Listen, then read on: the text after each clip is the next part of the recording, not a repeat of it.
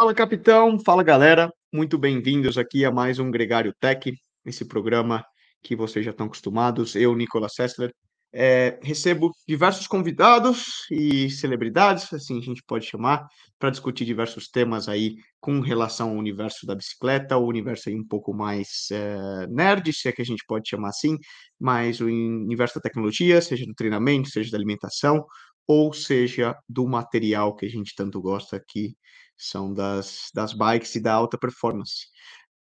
O programa dessa semana a gente vai tocar justamente no tema do material, no tema das rodas, mais especificamente. É, é um programa em inglês, então para você aí praticar e desenferrujar teu inglês é, nessa semana, eu recebo, é, foi uma honra, um, um, um, amigo e uma pessoa que me ajuda muito na hora de, de regular meu equipamento e ajustar meu, meu material, é, Luke Humphreys, ele que é um wheel builder artesanal, se é que a gente pode chamar assim, na Inglaterra.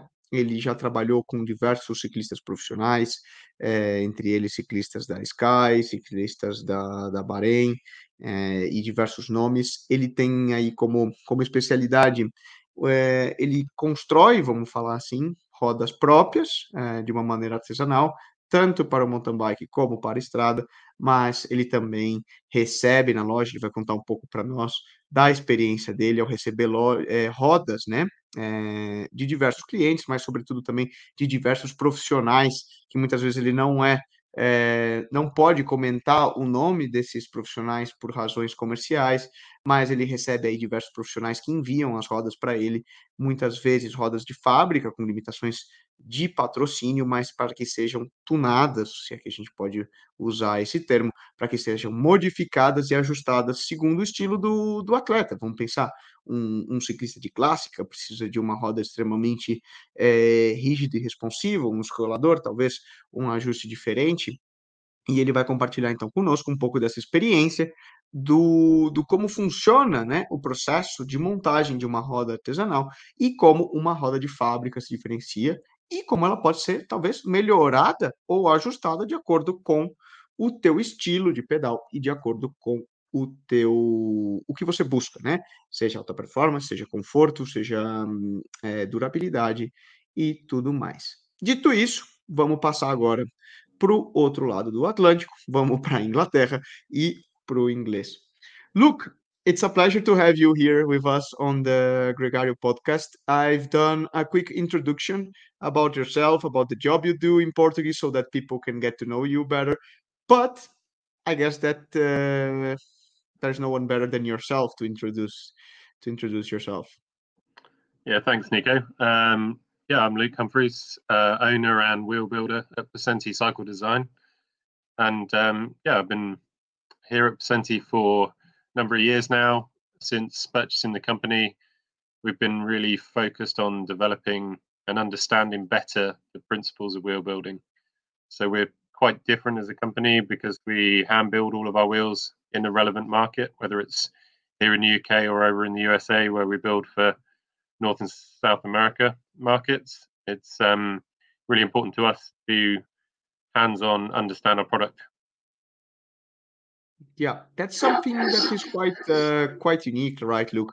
Because in the end, it differentiates a lot from an industrial wheel, from a big uh, from a big company. We can we can say the Visions, the Zipps, the um, Shimano's, or whatever brand you ride, because yeah. in the end, they cannot have the same um, same end quality and the same end, end touch that you have, right?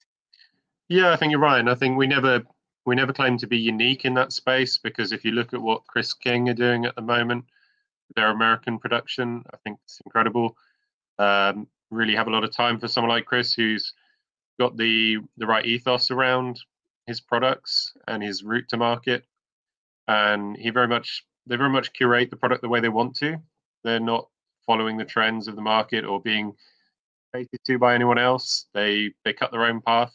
I think it's really interesting when I met uh, Chris King a few years ago, and he told me that they use vegetable oil to run all their machinery, and it's it's good for their employees, uh, especially respiratory uh, problems. If you run machines for long, many many years, and you work with chemical oils. It can be quite damaging, and also they're um, they're able to recycle and reclaim a lot of the waste, which is also a big positive.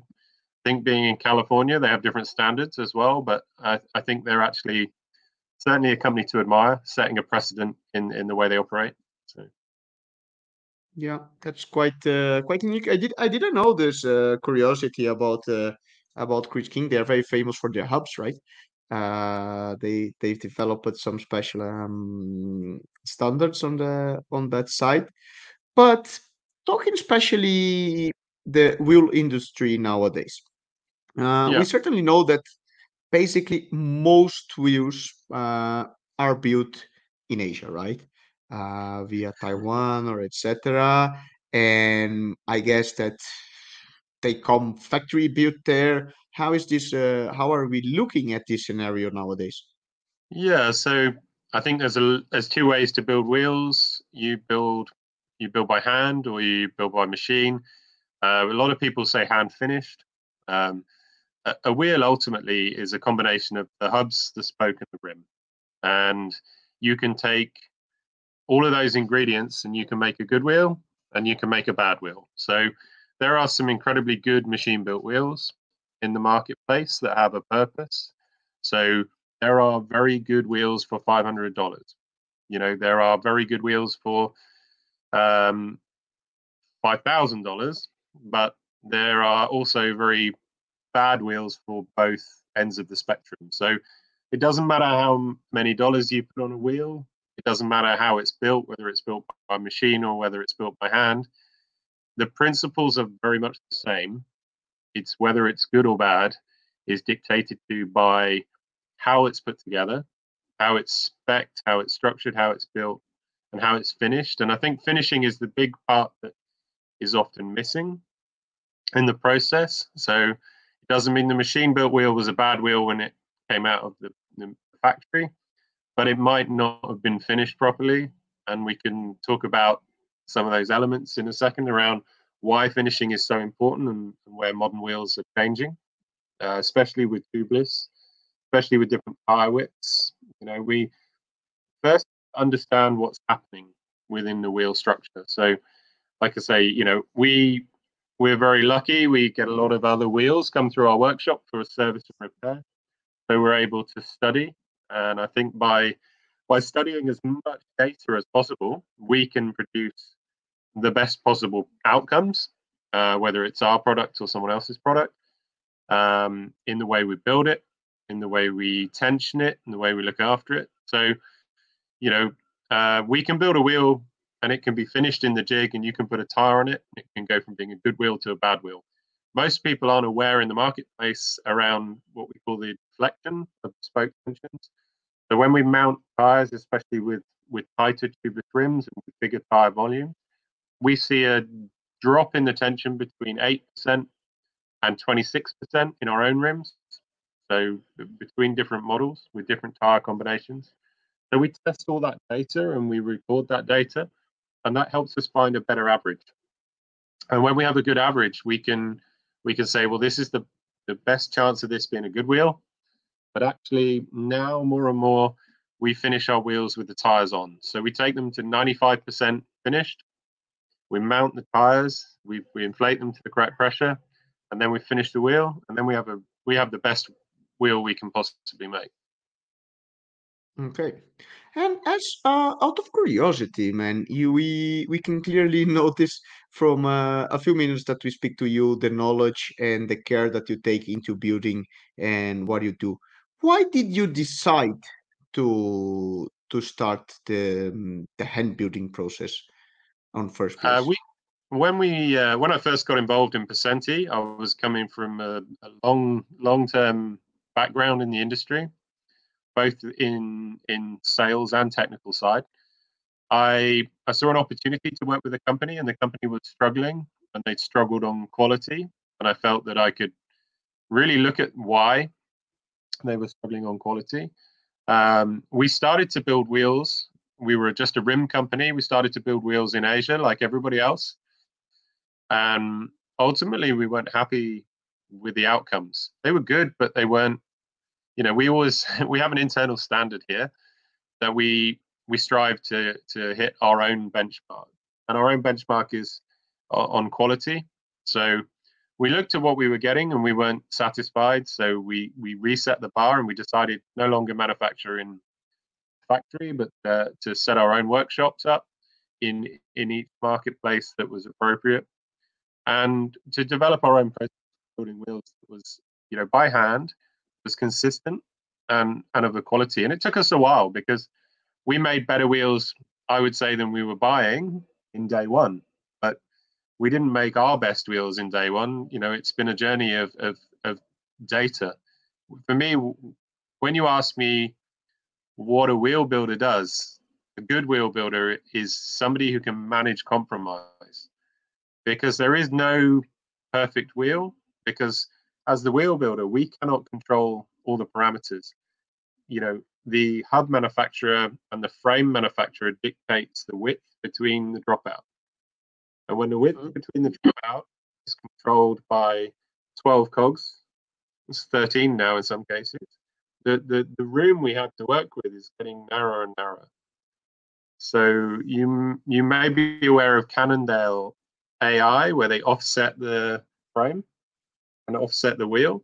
As a wheel builder, this was the best thing in the world because we were able to mm-hmm. build the most evenly tensioned wheels, which had a phenomenal performance. But the industry and the world doesn't want bikes where you can't change wheels from one bike to the next.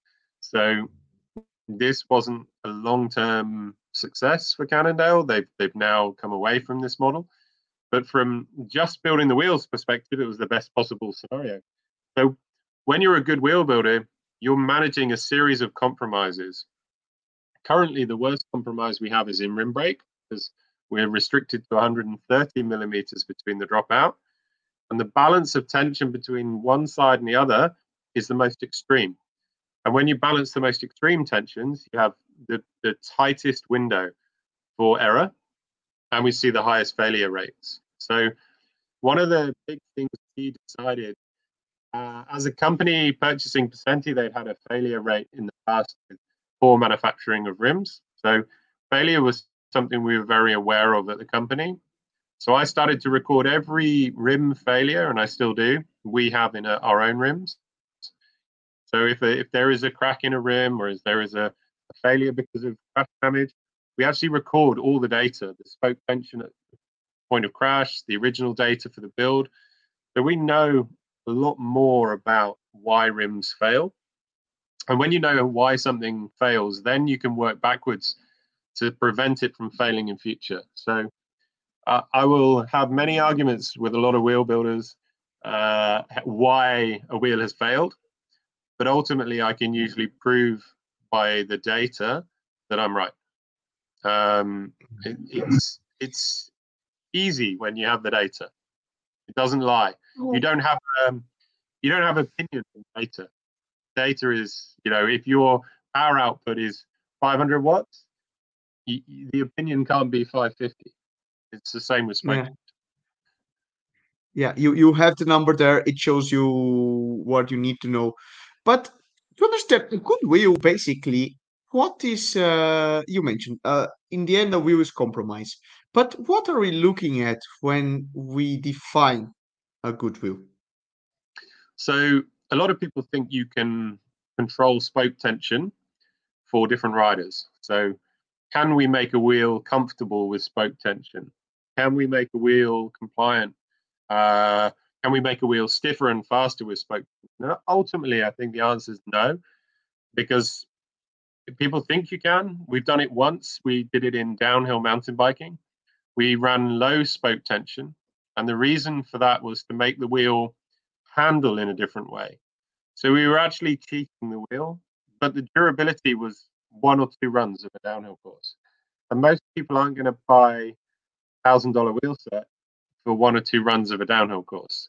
They would preferably like it to last one or two years or more in in that environment uh, as consumers. So you know, yeah, we could we can do something very special for one run on one day for uh, uh, somebody to win maybe a, a World Cup, but ultimately we we can't really change the construction of a wheel through spoke tension. And when you work with steel spokes, like we use a lot of Sapim, uh, D-Light spokes, CX-ray spokes, the, the wire tension, regardless of the spoke between two points, is the same. The way you mm-hmm. measure it needs to be correct, and, and not all the parameters are the same. So we built our own testing equipment to, to really understand that process. But th- those those points are very very fixed, and we don't have a lot of control over the feeling in the wheel. If a wheel was to be compliant, it would break because it would it would squash it would be an egg, and it wouldn't be a, able to perform. So then people say, oh well, a really high tension wheel is going to be stiff, and it's going to be fast. Well, actually, that's not really the case either. Some spokes, especially when you talk about bladed and round spokes or different types of spoke, can start to affect the wheel performance and patterns of spoke. You see people use a straight pull spoke on a disc brake. I personally don't agree with this. I think it's a recipe for disaster because you're putting a, a, unnatural forces against the spokes and you're not supporting the properly. So, you know, it's it's that looking at how can we control a wheel. So we started to look at different spoke types and when we use round spokes and bladed spokes, we see different levels of flex from side to side. So side to side or deflection tests show us that when you deliver power as a rider, a, a bladed or what some people think is an aero spoke. I, I don't call bladed spokes aero spokes because I think we can prove time and time again that aerodynamically they're not an advantage. But when you look at a bladed spoke versus a round spoke and you're losing performance because you're you're getting lateral movement that's necessary just because you have a, a different spoke, then this is a negative. So about eliminating negatives, looking for the positives. What can we do to improve the field? So by recently working on our SLR program, we found a combination of parts that we can build into what we feel is the optimum wheel and give the rider lower fatigue value. So when we start to look at pro athletes and we build in a very different way, we you know we we can filter that down to our customers and they can have the same benefits. But when we work with a pro athlete, we can start to say, well, how do we deliver this rider to the finish line in the best condition? Can our wheel contribute to that process? And I think the answer is yes. With our SLR wheels, we're able to provide a lighter weight wheel, which has easier acceleration, deceleration, which puts less peak value to our rider. And by using the polymer light spoke from Berd, we're able to build in less vibration. Now, this isn't compliance. Don't for a minute think, because the spoke's made of a, a flexible polymer material, that it has a compliance in the wheel. This is not sensible. We cannot keep a wheel round and have uh, what we call a, a, squashing compliance. It doesn't exist because once we put enough tension in one side and the other, the wheel rigid in its in its shape, or it wouldn't stay round. But what we lose is the vibrations. So by losing the vibration of the wheel, we're able to soften the feel of the road, gives less fatigue to our rider, which arrives at the finish in better condition. Then it's our job to keep the wheel laterally stiff, so it's fast when you're climbing and sprinting, and you're asking the wheel to perform. And, and, and the best way for us to achieve that performance is optimal spoke tension. Optimal spoke tension for the wheel will give it the longest life and the best performance. That's curious, eh? And how it makes. But when you when you mention exactly the work with the pros and the knowledge you have, as I've introduced uh, before, um, do different professionals have different needs when it comes for for wheel type, wheel building, uh, or spoke tension, as you mentioned? Yeah. So let's let's think a climber yeah. Uh, or like a rider like a Geraint Thomas uh, will have a different uh, wheel than a Mark Cavendish. That's for sure. Or should so have I, in theory. Uh, in in no. theory, is... but not really, because what we should be looking at in terms of wheel balance is you, you've got a choice. You either have a wheel that's very specific to the day that you're riding, or you have a wheel that is specific to the need on the day, or you have a wheel that is does everything.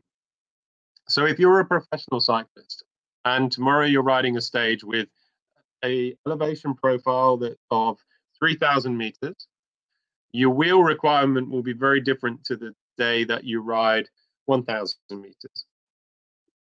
And then it depends on your objective. If your objective in the race is Mark Cavendish and it's your the most important kilometer of the race is the last kilometer, we have to evaluate the wheel you would use to get you to the last kilometer with the least fatigue that will give you the most performance for that one kilometer.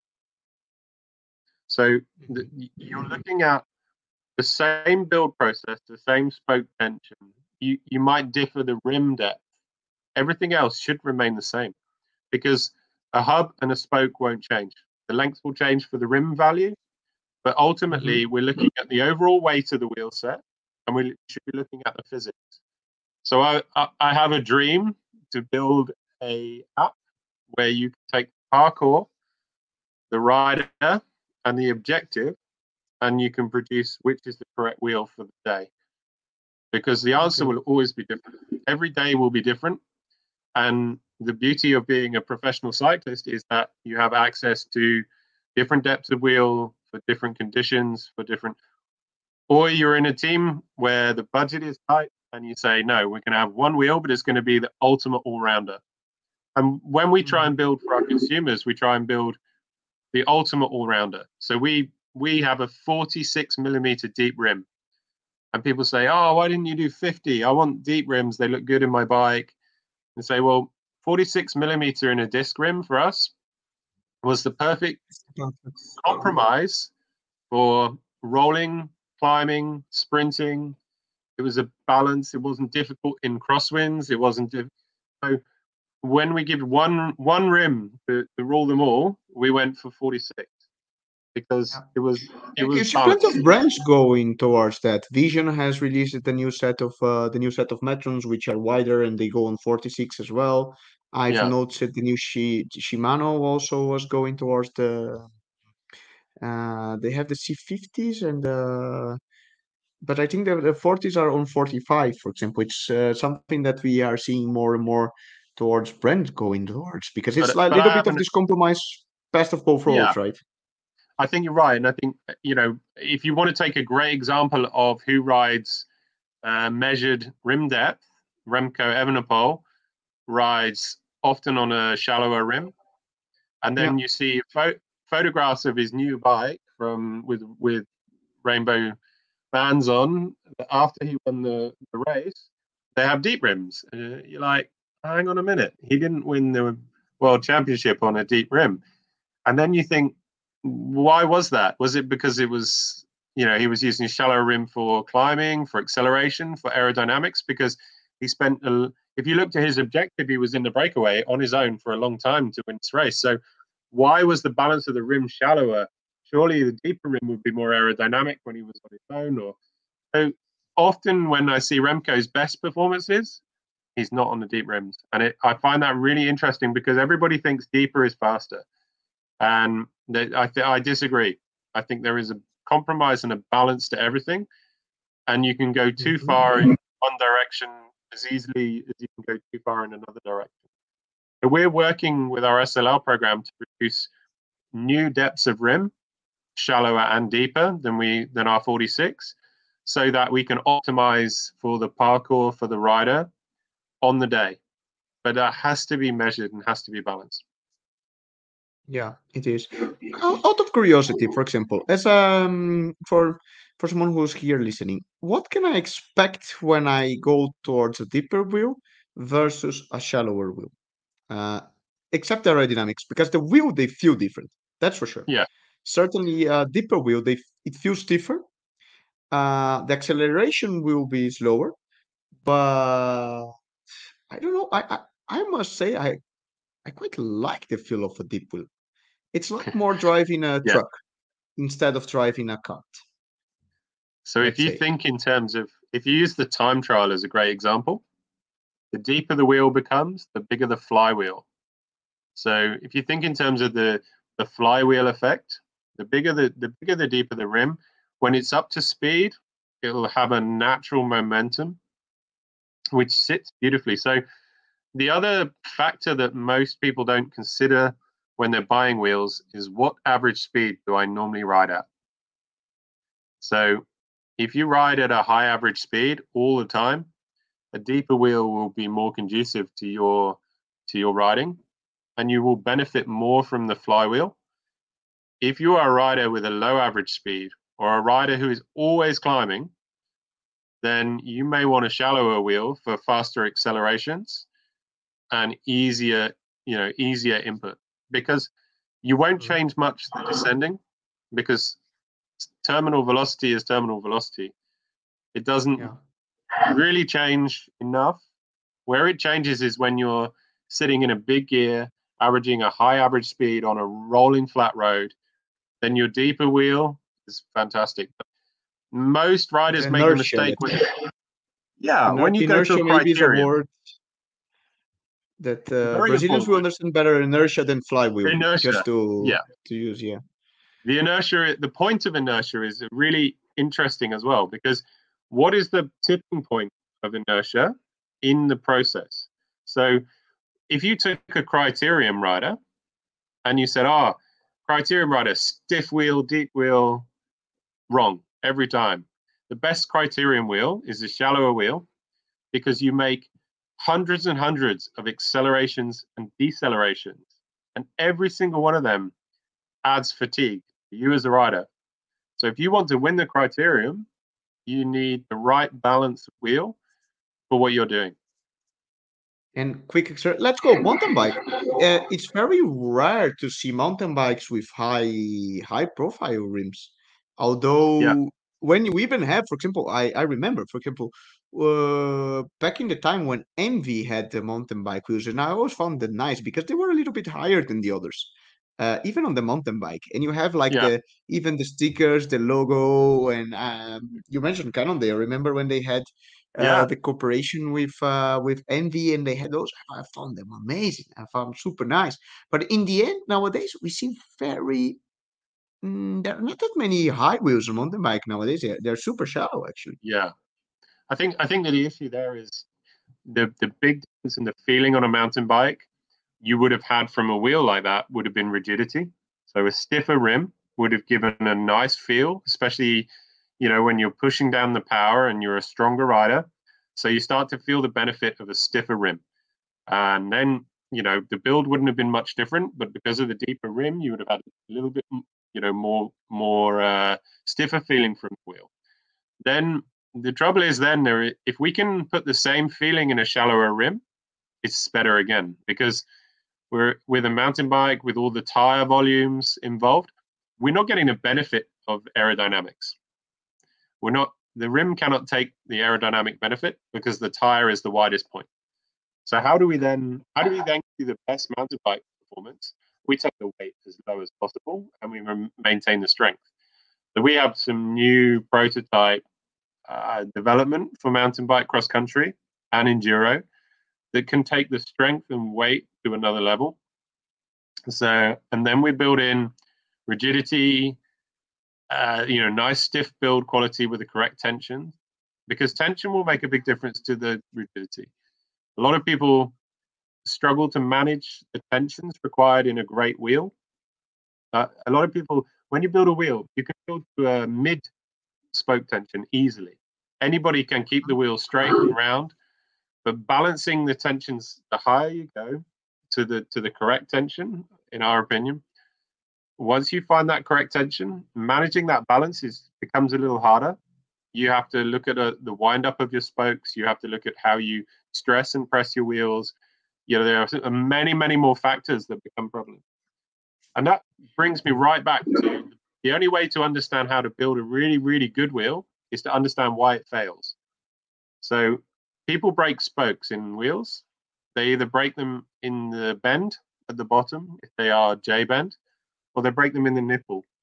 And usually there's two main reasons. There's lots of reasons. There's two main reasons that spokes fail in this way. They fail in the nipple usually because the spoke is too short.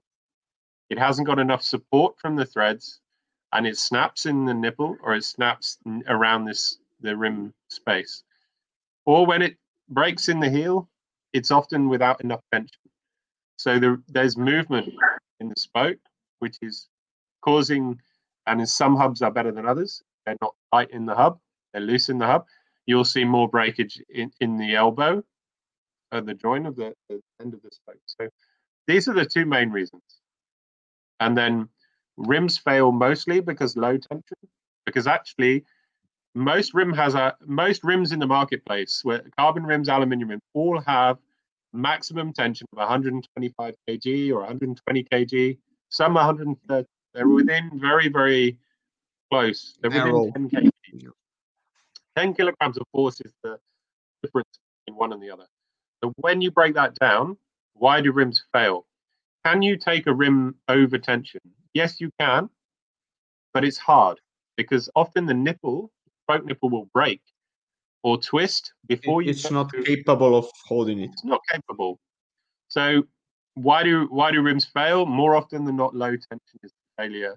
So I would say in our study, 94 to 95 percent of failures came from low spoke tension, not high. There is the exception. Mm, now I have one question. Uh, obviously, uh, we are mostly listening to to you here from Brazil, and let's say the access to your work and the access to have a hand built wheel, it's quite limited.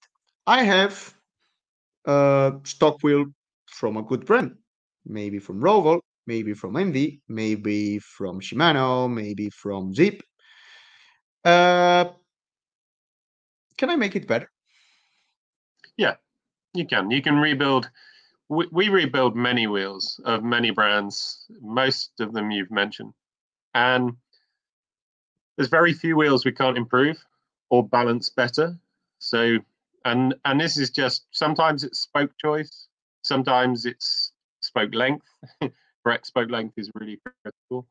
Even from um, factory, we even we will, coming factory, we will let's say, wheel. Yeah, we are speaking top, top end wheels here. Right? I I had issue with some major brands in the industry who still insist on lacing a wheel with a straight spoke on a disc wheel on the disc side. You know, I, I disagree. This is not a good principle and it doesn't build a good wheel. And we've seen the failures on television, we've seen them in reality. You know, we see them in the workshop. So I, I don't like wheels that have built in failure, especially from major brands that are very expensive.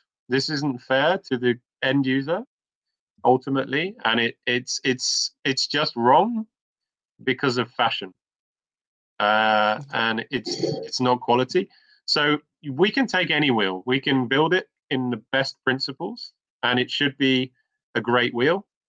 Um, so if a wheel has not got the correct tension, has not got the optimal spokes, you know we have we have taken major brand wheels and replaced the hubs because the hub has constant bearing issue or freehub issue or failure. And, you know, they're great rims, but they're not great wheels because the hub let the wheel down. You know, you can be a good chef. You can take the sugar, the flour, the eggs, and bake a crappy cake. you know, you, you can make the same ingredients. You can make a good cake. It tastes great. So, you know, we we we are in the same position with building wheels. They're they're just rims, hubs, and spokes. Some people ask me what the difference between the wheel I built is and, and this other wheel, and I usually say this is the difference. The difference is these, this, this, and these, uh, and balance of compromise. If I can Hence, balance yeah. the compromises better than the next guy, I'll build a better wheel. That doesn't mean we're the only people who can build great mm. wheels. There are many, many great wheel builders out there. But we can repeat, we know we can repeat our process again and again and again. So when we produce for a consumer, for a pro rider, we can repeat this process over and over and over. And by hitting our quality standards, by checking everything off, then we can we can make a product we are proud of. You know, we we decided to be the company who has three million pound marketing budget and builds crappy wheels and probably have 10 years of successful business or we could just keep building what we believe in, and eventually everybody will buy us who bought set will tell their friends and their friends and their friends how good the wheels were, and we will grow our business via quality and what we believe mm. in. And we won't get it right 100% of the time. And that's why we have good warranty. We have after sales service, we have care package for up to five years. You own the wheel, we still do a discounted rebuild. If you damage a wheel, we have, you get um, subsidized replacement because we're not here to make money from misfortune. Uh, we we run our business based on our principles, and we build our wheels based on our principles. And um, yeah, I talk to a lot of small independent wheel builders who build with our rims, and we find by sharing information, we can all be better. Um, whereas when you say, when you hear a company say, "Oh, we've got this secret technology that is uh, often mm, bullshit," in my opinion. There's not not that much. Good question. For example, I buy or maybe from uh, sponsorship um, uh, restrictions, I get a certain will. As I said, we see all the top end teams. Uh, you buy a bike. Normally, you buy a nice Specialized to come with a nice pair of Rovals. You buy a Trek to come with nice Bontragers. Should I get those wheels straight out of the box and have it uh, sent to a good wheel builder like yourself or someone else to improve it, or just ride it? Um, so, so, so we talked earlier about the tension deflection of rims. So, I, yeah, we have a tool for wheel building which tells you if the rim is in the middle. We call this the dish. The wheel is in mm-hmm. dish. It is in the center of the bicycle. So I looked at a lot of bicycles in a lot of stores with the tool, and I could tell you that a large percentage of bicycles, the wheels aren't straight. And you will know as a rider when the front wheel doesn't follow the back wheel, you might feel good around a left hand corner, but the right hand corner doesn't feel so good. So I would say the wheel could be perfect, but it, you should always check it. When you're building a bicycle from the box that came from the factory, I can tell you the wheels were built in one factory, the bike was assembled in another. And the guy who put the tires on the wheel did not likely check the wheel was correct. So we told you that the tension will go down by 8 to 26%. 8% can still make a good wheel a bad wheel. The tire is mounted. So when the tire is mounted, the wheel should be reset to the correct position. And I don't think this happens in 99 out of 100 wheel sets in the marketplace. So you, you know that the turn of the spoke key can be one quarter or one half away from being a good wheel and a bad wheel. So a good a good mechanic, a good technician, not just a wheel builder, should have all the information to make your wheel correct. The problem is that people who build the wheels, the big brands, they don't supply the information. So when you get the bike out of the box, it doesn't say what the tension should be in the in the in the spoke. So how do you know?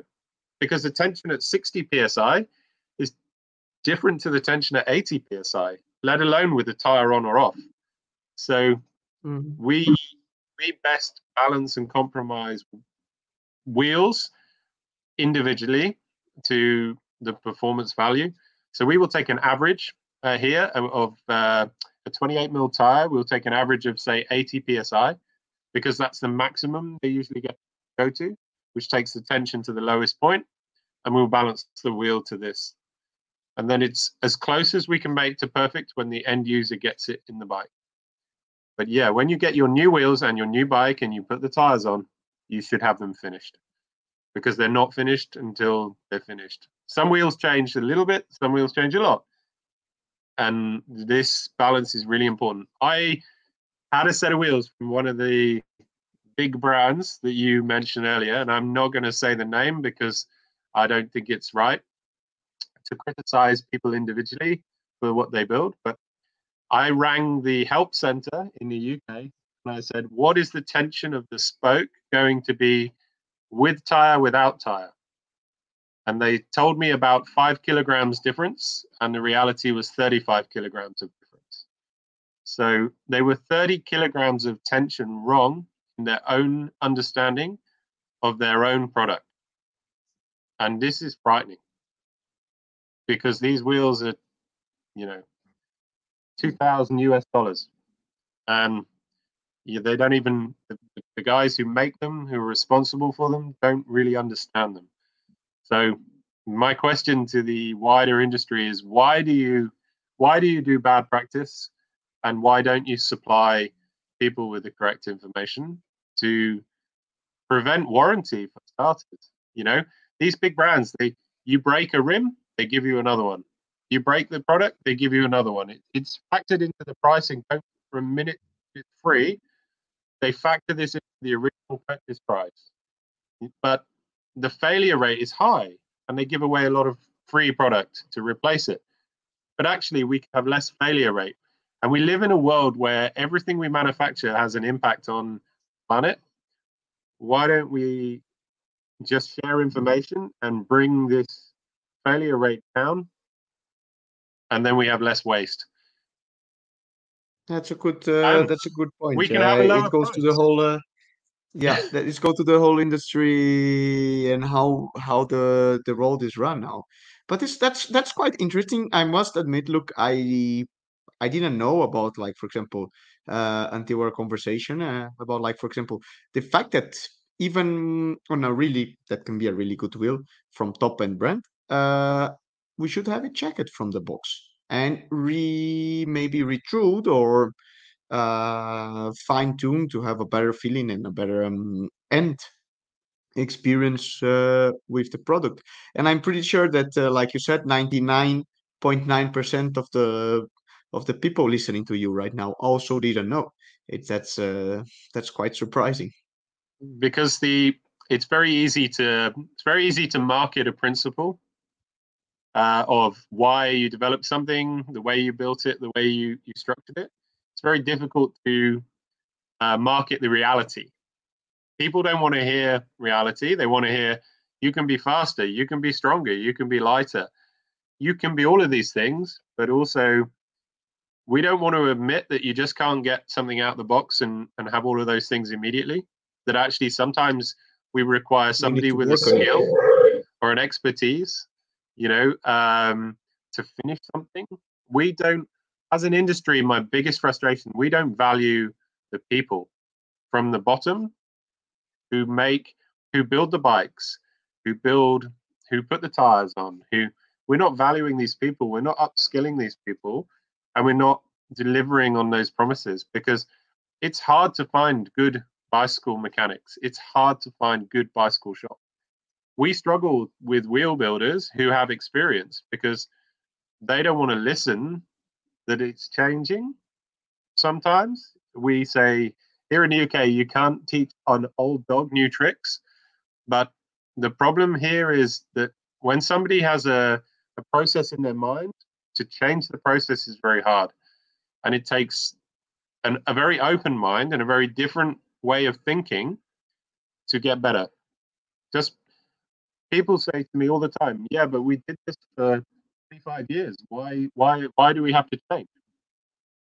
But you're not riding a steel bicycle with Mavic rims and 32 spokes anymore. You know, that was 25 years ago. We're not building wheels like we built them five years ago. We changed, we improved, we understood. And only by the same process with your cycling, by evaluating the process, can you get better. I know a rider who told me this year they learned to ride slowly in training and they got faster in racing because they learned to respect their body and train in the right way. And I think there's a different, you know, the, these principles, the way, the foundation principles are the same to apply to um, to many things people spend now, you know, you you will be seeing people in the peloton with bikes of a value of eighteen to twenty thousand dollars. Some of these frames now cost up upwards of sort of eight to ten thousand dollars just for the frame set. If the front wheel doesn't follow the back wheel, what's the point? You know, you Something you invest. You know, I if if the frame we see frames that are straight and frames that aren't straight, the dropout is not in line with the forks. We've seen it from you know people say, oh, I can buy this bike from this factory, or I can buy it from eBay, or and it's the same bike, or it's the same wheel set. Yeah, it might be made of carbon fiber. It might be a hub and a rim and a spoke that you recognize. But is it good? Is it going to last? You know, is it safe? Is it right? Is it, you know, people ask me, how how can I make the wheels better? How can I make the wheels better? Can I upgrade the hubs? Can I will that make them faster? I have to say honestly, no. Some hubs will roll a little faster than others. Very, very small marginal gains. Why don't you buy a really good set of tires and you correct put the correct tire pressure in the wheel? Then you'll be faster. And people say, Is this true? Is this true? And we'll say, We'll test it. And we give somebody the correct tire pressure and they come back and they say, Hey, I'm so much faster on all my Strava on these new wheels with the correct tire pressure. You go, yeah, it's the wheels. But the truth is, 60, 70% of it's the tire pressure. Yeah, we build a good wheel, but we can make a little bit of difference. You can make a lot of difference when you, you know, you ride now as a professional cyclist. You don't ride 23 mil tires with 120 psi anymore, do you? You know, we, we the world has That's changed. long gone. you know, That's long gone. see, I, don't see myself anymore on 25 millimeter tires, to be honest. Uh, Yeah. especially on disc brake wheels. So that's uh, yeah, there you have it. Look, it's it's really incredible. Uh, it's uh, like you say. Um, I, I told you before we would have a problem to keep the program under uh, uh, short because the conversation can just go go on. But I think the reality you you say it's it's what it is. Um, the role changes, and there is a continuous development. And sometimes uh, on a long, and it goes to the production scale scales. Not saying that is wrong. We cannot ask from a big uh, industrial production standards to have the same final touch uh, human feeling and fine tuning details that will adjust to that one single person that as you said is your hand is your final touch and is what can really deliver. It's um it's quite curious because in the end it's something that can help and just by being aware of it everybody can can try to improve. And for example maybe you listen to this program and you can bring your wheel to to a good wheel builder to have a check. And you're going to have a nicer um, a nicer rider and a better performance at the end of the day I think you can you can really narrow that down when you when you go and talk to that wheel builder. Ask him a few questions. Ask him, are my wheels with the tires at the pressure I ride? Are they straight and the correct tension? And then ask yourself, what is the correct pressure? Or, or ask a professional, what is the correct tire pressure? So if you want to go and feel better for longer tomorrow, those are the questions I think you should ask is the correct tire pressure and are my wheels straight together in the same line? Period. simple. Most program uh, program uh, summed up in uh, 30 seconds. That's uh, super nice. Look i must thank you a lot for sharing um, a little bit of your knowledge and experience with us. I'm sure that those who who listen to to us here will will have enjoyed it a lot. I certainly did i hope to have you on board uh, more and more times the the doors or the the invitation to come to the Peloton Gregario is is always open, and maybe one day we can see we can see you in Brazil, uh, sharing a little bit of your knowledge with uh, people there. I'm sure that uh, everybody would like to get a little bit of this feeling. thank you nico and uh, obrigada Obrigado. Until next time. Muito bem. See you next time. Uh, I will jump back to Portuguese just to, to sum it up. Então, galera, para vocês que escutaram até o final, tá aí. É, eu acho que uma realmente uma aula, um, um exemplo de conhecimento, de experiência, como o próprio Luke ah, compartilhou conosco, né, de ter trabalhado com diversos produtos, eh, diversas empresas, também com diversos atletas, né? Acho que sempre esse feeling de conectar o mundo dos profissionais ao mundo é, e você que anda e treina e quer buscar a melhor performance no teu dia a dia, o melhor conforto, é, é algo único e que pouca gente tem.